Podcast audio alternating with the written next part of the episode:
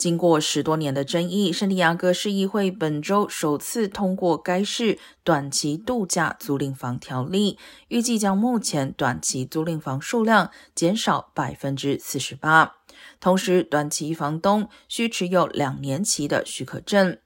根据新规，圣地亚哥将全栋出租房限制在全市五十四万套住房量的百分之一，也就是五千四百套。拥有悠久度假出租历史的 Mission Beach 地区则不在此限，出租房可占该地区总住宅单元的百分之三十，也就是大约一千一百户。